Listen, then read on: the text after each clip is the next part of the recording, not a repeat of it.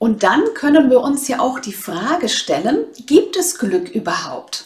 Weil es kann ja auch genauso gut sein, dass wir Glück nur empfinden, weil wir die Polarität dazu haben, also den genauen Gegensatz. Das heißt Unglück und Pech.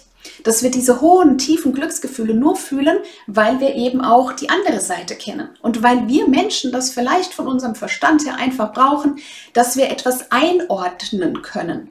Also dass es dieses Glück wirklich nur gibt, weil wir das genaue Gegenteil davon haben und es somit sortieren können.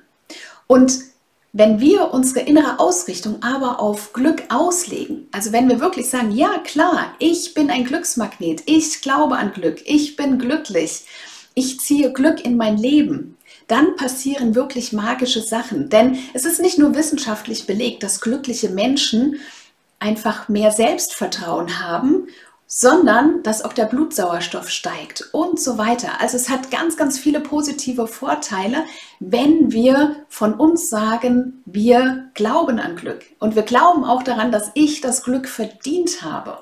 Ist das nicht schön? Ja, schneid du da mal was zusammen. Ich glaube, das reicht als Real.